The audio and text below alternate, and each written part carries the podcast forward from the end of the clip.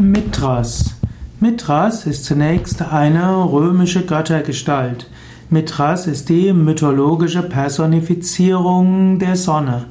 Mithras wurde im Mithras-Kult verehrt. Mithras wird auch im Mithraismus verehrt, wie auch im Freimaurerkult. Man nimmt an, dass der Name Mithras zurückgeht auf den iranischen Gott Mitra. Übrigens auch im Indien gibt es Mitra, allerdings ohne H, und Mitra heißt Freund. Mitra ist auch eine Bezeichnung in des Sonnengottes. Mitra als Mithras war besonders wichtig als Mithras Einweihung. Es gab die Mithras Mysterien und das war der Kern des Mithraismus, des Mithras Kultes. Man geht davon aus, dass die erste Wurzel in der urpersischen Zeit war und so darf man den Mithras-Kult auch als persische Einweihung bezeichnen. Von Persien aus verbreitet sich der Mithras-Kult weiter nach Kleinasien und Griechenland. Seit 70 vor Christus kamen römische Soldaten nach Palästina und brachten dann den Mithras-Kult auch nach Germanien und Britannien. Mithras war lange Zeit ganz besonders populär unter römischen Soldaten.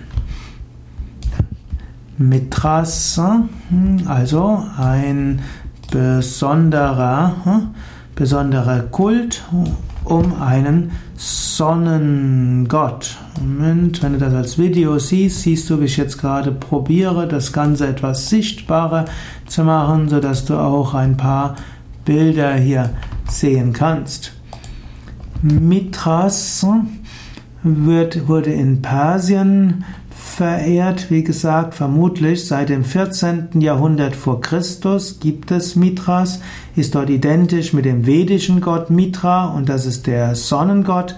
Mitra bedeutet auch Vertrag oder Freund. Mitra war also im Persischen Reich ein Gott des Rechtes und des Bündnisses. In der Zeit der Pater wurde Mitra auch als Licht- und Sonnengott verehrt. Er war der Führer zur rechten Ordnung und spielte daher auch in der Religion des Zoroastrismus eine Rolle. Er war auch derjenige, der den Wechsel von Tag und Nacht und die Jahreszeiten beherrschte. In Zarathustra bekämpfte den Mitrakus angeblich, allerdings wurde später der Zoroastrismus auch mit dem Mitra-Kult verbunden. Zur Zeit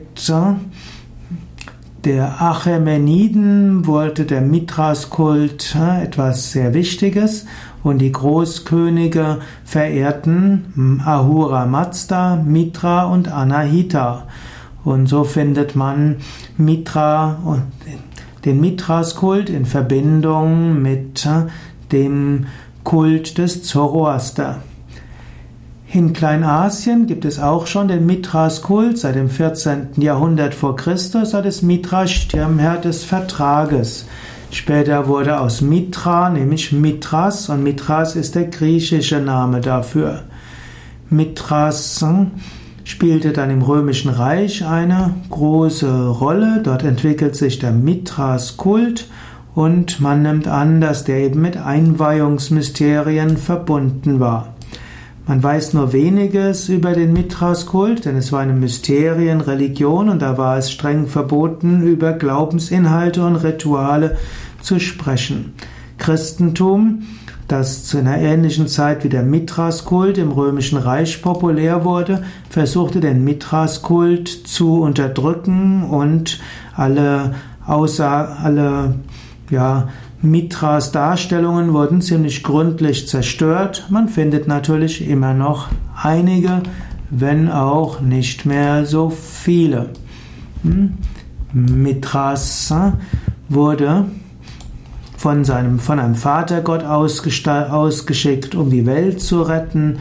Er gilt als der Sonnengott, der unbesiegte Sonnengott. Und äh, es gibt jetzt viele verschiedene Vorstellungen, wie letztlich äh, Mithras äh, verehrt wurde und wie die Initiationen des Mithras-Kultes waren. In manchen esoterischen Traditionen spielt Mitras Kult eine große Rolle. Man geht davon aus, dass es sieben Initiationsstufen im Mitras-Kult gab und dass man auch heute noch diese sieben Stufen gehen muss. Man könnte sagen, es ist äh, wie die sieben Schritte zur spirituellen Weisheit im Chakrasystem.